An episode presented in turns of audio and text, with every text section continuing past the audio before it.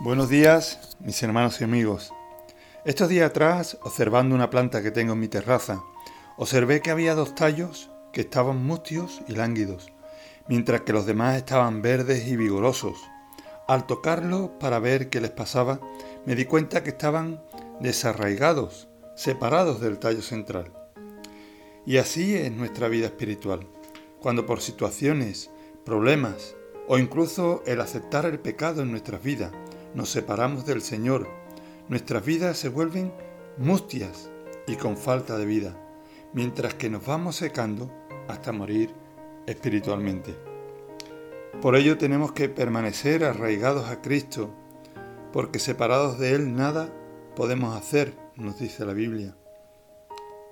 Para mantener una auténtica vida espiritual en este mundo, nosotros, los creyentes, tenemos que permanecer unidos íntimamente a Cristo.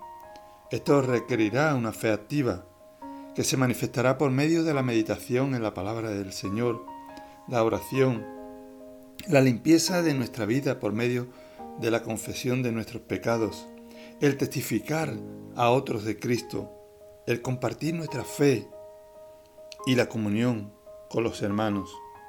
Esto implica un esfuerzo por nuestra parte, ¿sí? Pero de otro modo, la corriente de este mundo nos desarraigará de Cristo. Te dejo en esta mañana con este texto. De Juan capítulo 15 versículo 4. Permaneced en mí y yo en vosotros. Como el pámpano no puede llevar fruto por sí mismo si no permanece en la vid, así tampoco vosotros si no permanecéis en mí. Que el Señor os bendiga en este día.